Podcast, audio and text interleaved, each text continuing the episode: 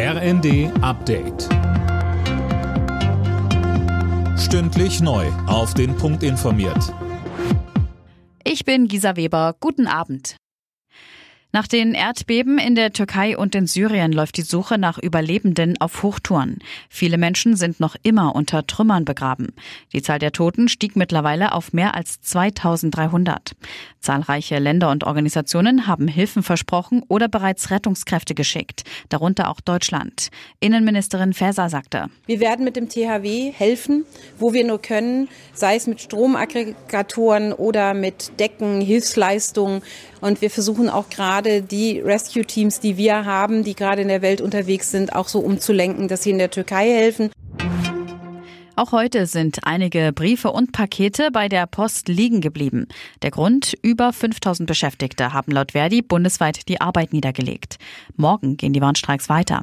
Die Gewerkschaft hat dazu aufgerufen, um den Druck in den Tarifverhandlungen zu erhöhen.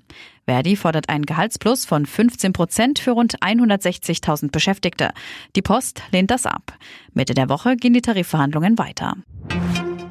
Noch in diesem Monat soll der Flüchtlingsgipfel im Bundesinnenministerium über die Bühne gehen. Ein Ministeriumssprecher sprach von einem Treffen in den kommenden zwei bis drei Wochen. Opposition und Kommunen haben keine großen Erwartungen an den Gipfel von Innenministerin Faeser.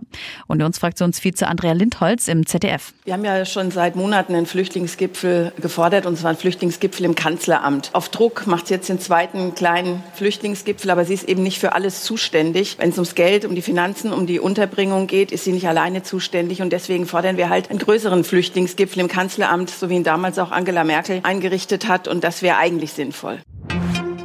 UN-Generalsekretär Guterres hat vor einer weiteren Eskalation des Ukraine-Kriegs gewarnt. Die Aussichten auf Frieden werden immer geringer, sagte er vor der UN-Vollversammlung.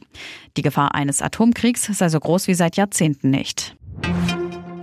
Und jetzt ist es offiziell. Nach einer Niederlagenserie hat sich die TSG Hoffenheim von Trainer André Breitenreiter getrennt. Das hat der Bundesligist mitgeteilt.